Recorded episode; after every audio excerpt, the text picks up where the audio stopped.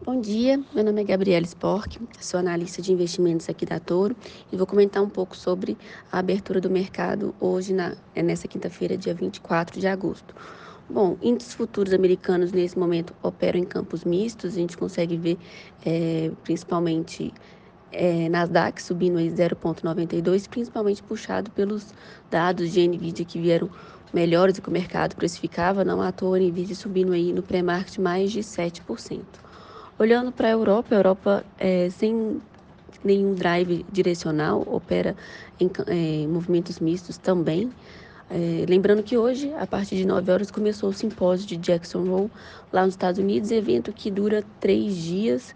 As atenções estão viradas para lá, afinal de contas, os presidentes dos principais bancos centrais, políticos, empresários, vão se reunir nesse é, encontro, né, justamente para discutir as políticas monetárias e a atual situação econômica de taxa de juros e inflação global. Falando agora de Brasil, o índice futuro hoje abriu com gap de baixa, tá? É, nesse momento opera com uma queda de 0,63 e o dólar abriu com gap de alta, uma alta nesse momento de 0,3. Calendário econômico hoje não temos um calendário cheio. Nós, nós tivemos agora, como eu disse, 9 horas, o início do simpósio de Jackson Hole e agora, 9 e meia, nós temos, como de praxe, pedidos de iniciais por seguro-desemprego, mas também núcleo de pedidos de bens duráveis, dados importantes aí que serão divulgados nos Estados Unidos.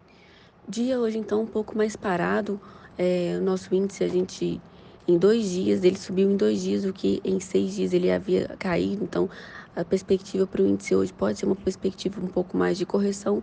E no dólar também. O dólar, ele caiu acentuadamente ontem, né? Fechou aí com uma queda de, de 1,69%. Hoje, pode ser que o dólar faça um movimento um pouco mais de correção também. Bom, esses foram os principais destaques do dia de hoje. Um abraço.